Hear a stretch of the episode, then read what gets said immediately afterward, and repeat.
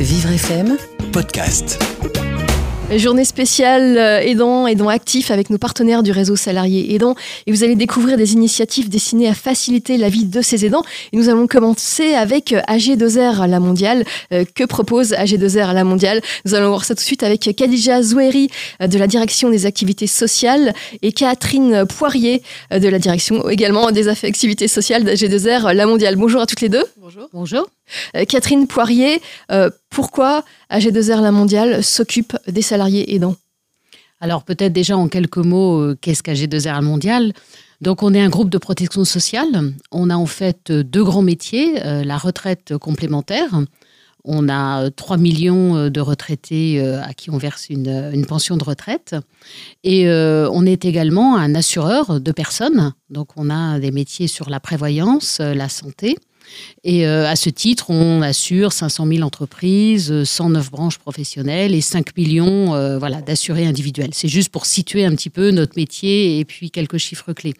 Alors, quand on parle des aidants, euh, un groupe comme AG2R, c'est d'abord un groupe aussi d'assurance. Donc, on a des offres de contrats de perte d'autonomie et puis plus récemment aussi un contrat d'aide aux aidants, un contrat pour les aidants. Euh, pour les assurer en cas euh, eux-mêmes d'aléas, c'est-à-dire si l'aidant lui-même ne peut plus venir en aide la personne parce que, par exemple, il est, euh, il est opéré, hospitalisé, eh bien, le contrat assure le relais par des services à la personne qui vont pouvoir, pendant un temps déterminé, assurer le rôle auprès de la personne aidée. Donc ça, je dirais, c'est la partie assurantielle qui couvre un risque et qui a une réponse, on va dire, financière. Mais on ne s'est pas arrêté là parce qu'on a effectivement vu au fil des années que les besoins étaient beaucoup plus larges que juste des besoins financiers. Et donc, à travers notre engagement social, on a euh, apporté euh, plusieurs réponses euh, pour permettre de couvrir plus largement le besoin des aidants. Alors d'une part, euh, nos fonds sociaux vont servir à soutenir financièrement euh, pas mal d'initiatives et de projets d'associations qui œuvrent, je dirais, au niveau national pour soutenir les aidants. Euh, on, peut, on a accompagné par exemple l'Association française des aidants récemment et beaucoup d'autres projets à fort impact social. Donc ça, c'est une première chose. Et puis la deuxième, euh, c'est que l'on a euh, également aidé, je dirais individuellement, euh, des situations. On a vu individuellement des situations d'aidants. et on a donc, au fil du temps, mis en place des dispositifs pour aider ces personnes, qu'elles soient en activité ou, pas. et donc, ces, ces solutions, on les a peu à peu rassemblées pour en faire une offre qui permet euh, de, répondre à plusieurs euh, problématiques et besoins des aidants, qu'il s'agisse euh, de l'information, de l'orientation dans tous les dispositifs qui existent, mais aussi du soutien, parce qu'on voit qu'ils ont parfois effectivement des difficultés, on va dire morales et, et, de, et des difficultés à, assumer ça. Il y a des moments où on a besoin un peu de, bah, d'une, tierce personne pour un peu y voir plus clair, du réconfort. Euh, et puis, on a aussi des solutions d'aide financière, des solutions d'hébergement, de répit. Et, on en parlera encore tout au long de cette émission. Mais je voulais qu'on fasse intervenir Thierry Calva. Alors, c'est vous qui, nous l'avez présenté. Thierry Calva, qui travaille avec vous, qui est expert sur la question des aidants actifs. Euh, pourquoi faire appel à lui euh, à G2R La Mondiale? Bah parce qu'en fait, on travaille souvent avec effectivement des experts des, différents sujets sur lesquels on intervient. Et euh, Thierry, on a eu plusieurs fois l'occasion euh, de, le faire intervenir euh, et de, l'écouter déjà dans les colloques et de le faire intervenir aussi en entreprise, euh, puisqu'on y reviendra tout à l'heure, mais on a plusieurs, eu plusieurs demandes ces, ces, dernières années, ces deux dernières années, je dirais, ça a vraiment augmenté cette année et l'année dernière, d'intervention en entreprise pour parler de ce sujet déjà. Euh, parce que c'est n'est pas forcément un sujet d'entreprise classique. Et donc Thierry a, effectivement euh, beaucoup de choses à dire euh, sur le regard qu'il porte sur la société et ce sujet. Et, on va l'écouter. Bonjour Thierry. Bonjour. Thierry, vous êtes expert de la question des aidants actifs. Est-ce que vous pouvez nous faire un petit bilan de cette situation en France? Alors un petit bilan, vous avez commencé, euh, j'entendais, vous avez annoncé des chiffres qui sont effectivement des chiffres euh, qui sont assez effarants, euh, puisque vous avez 55% des aidants qui travaillent, on est sur 8 à 10 millions d'aidants, ce qui veut dire que ça représente à peu près un actif sur 6 entre un actif sur 6 et un actif sur 5. Ce qui dit en d'autres termes fait qu'une entreprise, en fonction de sa pyramide des âges, a, dans ses effectifs à peu près 20% de personnes qui sont dans une situation d'aide familiale. Euh, et qui est une situation pas forcément simple. Alors quand on compile différentes études, on s'aperçoit finalement que 8 aidants sur 10 à peu près rencontrent des difficultés à concilier hein, cette, cette vie et que 26% doivent s'absenter, souvent en dehors de leur congé payé. Euh, j'en profite juste pour mettre à mal un mythe qui est le mythe, euh, j'allais dire quasiment urbain, qui consiste à dire que les aidants seraient plus absents que les autres. Les aidants ne sont pas plus absents que le, la moyenne des autres salariés, puisque la moyenne des aidants, c'est 15 jours d'absence par an, et euh, la moyenne dans le privé, les chiffres de 2017, c'est 15 jours par an. Voilà. Ce qui ne veut pas dire que c'est pas une situation facile, euh, mais néanmoins, c'est une situation que les entreprises aussi doivent regarder avec un regard sans doute plus bienveillant qu'elles ne l'ont eu ces dernières années. Tout simplement, un, parce qu'elles n'ont pas le choix, et deux, parce que derrière, elles ont face à elles des populations de personnes qui ont euh, des vraies compétences, des vraies qualités, et que le fait d'être aidant familial ne doit pas être stigmatisé dans l'entreprise, loin de là. Et c'est d'ailleurs aussi l'objet des démarches qui sont menées euh, avec, euh, avec AG2R, qui est aussi de finalement prêcher, j'allais dire, la bonne parole auprès des entreprises pour expliquer que finalement, être aidant familial aujourd'hui n'empêche en aucun cas d'être un collaborateur productif et compétitif. donc vous intervenez auprès des entreprises comme G2R euh, La Mondiale, euh, et qu'est-ce que vous préconisez? Alors, c'est ça, si vous voulez, si je vous disais exactement ce que je préconise de façon universelle, je ne ferais pas vraiment mon travail. En fait, la réalité, c'est que vous avez euh, au sein de, ce qu'on appelle les aidants déjà une multiplicité de situations, c'est-à-dire que vous avez des gens qui sont aidants d'enfants, donc qui sont parents, sont conjoints, qui sont euh, qui sont euh, enfants, donc vous avez une multiplicité de situations, une multiplicité d'entreprises. Euh, à l'évidence, la pyramide des âges pèse, mais dans les grands principes, en fait, le premier le premier principe, c'est de savoir à peu près à quel niveau et à quelle hauteur on est concerné, c'est-à-dire d'être en capacité à pouvoir mesurer le nombre de collaborateurs en situation d'aide au sein de, de, de ces effectifs peut varier. Hein. Les, statistiques sont de 1 euh, sur 5, mais suivant la pyramide des âges, vous aurez des entreprises, vous aurez 1 sur 3, et puis d'autres, vous aurez 1 sur 8. Donc c'est déjà de savoir à quoi on est confronté et quel, quel effet ça peut avoir sur la, sur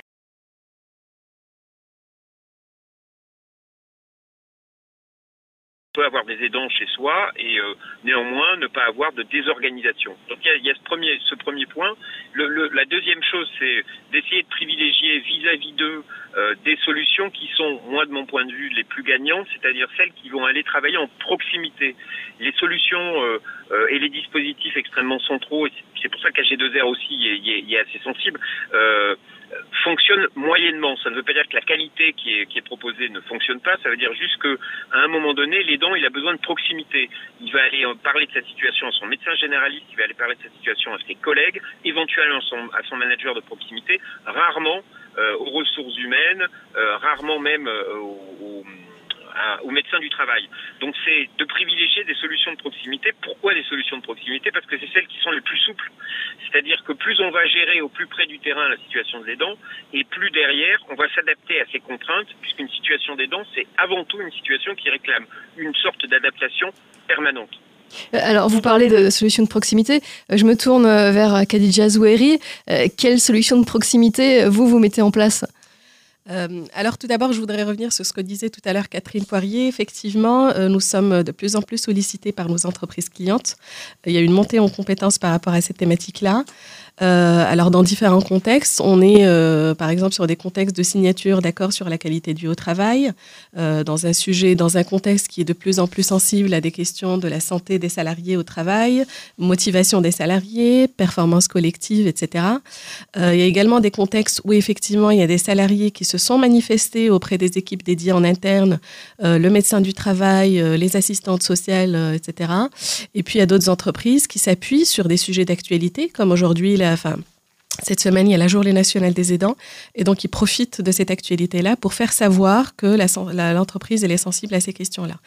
Donc nous, partant de ce constat-là, on a structuré euh, une offre qui se veut globale, hein, qui se veut complète, euh, et qui permet de... Des exemples, oui, oui, il nous reste beaucoup de temps, donc des qui permet en tout cas de, de, prendre euh, globalement la situation des salariés. on, a, on est sur des services à caractère individuel et des services à caractère collectif. Sur les services individuels, je peux vous citer l'exemple d'un accompagnement qui est très ciblée qui met en interaction nos partenaires experts et puis des équipes sociales en interne. Je vais prendre l'exemple du relais des aidants. On propose ce point d'entrée pour les salariés euh, dans les entreprises pour qu'ils puissent euh, bénéficier de l'accompagnement de cette association qui est experte sur le sujet. Euh, ce sont des entretiens téléphoniques qui permettent d'identifier le besoin, de proposer des solutions adaptées, d'orienter, voire de mettre en relation vers des situations, vers des solutions d'aide à domicile, par exemple, des solutions d'hébergement, des solutions de répit, en lien en tout cas avec les préoccupations des aidants actifs et les aidants en général, à savoir le manque de temps, le stress, la fatigue, etc. Donc l'idée, c'est de soulager les dents puis qu'ils puissent jouer son rôle pleinement auprès de la personne aidée. Et puis, il y a toutes les solutions de caractère à caractère collectif. Euh, et euh, on, propose de la sensibilisation, de la formation, de la formation ciblée, avec Thierry Calva notamment et avec d'autres partenaires, euh, pour permettre effectivement de diffuser les bonnes pratiques auprès des managers notamment et puis euh, faire savoir effectivement que, l'entreprise est sensible à ces questions-là et que le salarié en question peut se référer à son entreprise pour avoir des solutions. Alors on va écouter euh, tout de suite euh, Anne-Marie Garcia. Anne-Marie Garcia qui est une aidante qui est interviewée par Frédéric Cloteau. Elle est assistante commerciale export dans un grand groupe de cosmétiques de luxe français elle aurait aimé gravir les échelons pour évoluer au sein de sa société mais sa situation familiale l'en empêche. Elle est maman d'une fille autiste et depuis 21 ans elle doit jongler entre sa vie d'aidante et sa vie professionnelle. Donc on l'écoute tout de suite sur Vivre FM. Donc vous avez une enfant? J'ai une enfant, oui, euh, qui est autiste, qui a 21 ans. Et, mais pour moi, ça reste toujours euh, une petite fille qui a à peu près 3 ans d'âge mental, avec, euh, où il faut la protéger en fait. Il faut toujours anticiper les dangers, anticiper les besoins, anticiper les angoisses qu'elle peut avoir, la protéger dans tous les milieux, dans tous les, dans tous les environnements, on va dire. Et en plus, elle n'a pas la parole pour dire euh, ce qu'elle ressent, ce qu'elle pense. Donc, il faut observer, il faut toujours être un peu le. Oui, je suis un peu le vigile en fait. Je suis toujours, euh, c'est ça, dans le dans l'observation et dans l'anticipation. Donc, en fait, je suis sur le toujours sur la garde, quoi. Donc, c'est très très fatigant. Et ça depuis 21 ans. Bah oui, depuis qu'elle est née en fait. Hein. Et seule pour le faire bah, il y a eu une période où j'étais accompagnée, puisqu'il y, y, a quand même un papa, on fait des enfants avec un monsieur, normalement. Mais bon, après, euh, malheureusement, euh, la vie est difficile quand on a un enfant handicapé, donc euh, il y a aussi des séparations douloureuses. Et souvent, bah, on se retrouve à gérer seul son enfant, parce que ma fille, j'en ai entièrement la garde. Et donc voilà, après, il y a eu des années où vraiment, c'est moi qui l'assumais toute seule. Et le papa maintenant est décédé, donc ça fait bien six ans que je suis seul avec elle. Seul avec elle et un petit frère. Et un petit frère qui joue le rôle d'aîné, puisqu'il a 18 ans, mais il a toujours été là pour protéger aussi sa sœur. Donc c'était un peu le, un peu le frère aîné, bien qu'il soit le cadet. Donc plein de rôles à la fois, plein de casquettes, mère, aidante, voilà. femme. Essayer de vivre aussi un peu pour soi et d'avoir euh, une vie normale, entre guillemets, puisque normal, euh, c'est un peu compliqué. Mais euh, oui, il faut essayer de penser aussi à soi et euh, pour survivre, hein, parce que je suis plus dans la survie que dans la vraie vie. C'est ce que je dis toujours. Depuis 21 ans. Oui, je fais. Il y a des moments où effectivement ma fille, elle, est, elle peut être euh, avec d'autres personnes dans un centre de loisirs ou là, elle est en colonie de vacances spécialisée. Et donc pendant ces, ces périodes-là, eh bien, ce sont, on va dire, des petites fenêtres qui s'ouvrent vers la liberté. Et puis on, on vit un peu comme tout le monde à ces moments-là. Puis à côté, de ça, vous avez, à côté de ça, vous avez un travail aussi. Et il y a un travail, oui. Et là, il faut essayer de, bah, d'être euh, performante, faire comme tout le monde, euh, de ne pas euh, jouer les cas sociaux en disant ouais, oh elle est encore fatiguée, elle a une fille handicapée. Bon, c'est pas. Je veux pas qu'on s'apitoie sur mon sort. J'essaye de vivre comme tout le monde en fait, mais avec plus de contraintes que d'autres, ça c'est sûr. Mais il faut pas les faire sentir trop au travail parce que s'il y a une erreur qui est faite on va vous dire ah bah c'est normal, euh, elle n'a pas la tête à son travail, elle, ne peut pas être bonne partout quoi. Donc je veux pas qu'on me reproche des choses par rapport à ma fille. Donc euh, si je fais des erreurs, c'est on s'en tient qu'à moi. C'est on peut vous reprocher d'être crevé parce que vous avez fait la fête la veille, mais oui, voilà, mais, pas ça, parce mais c'est une fatalité. Cela dit, j'ai passé beaucoup de nuits blanches aussi avec ma fille. C'est vrai que ça, ça s'améliore avec le temps. Mais il y a eu des périodes quand même très, très dures.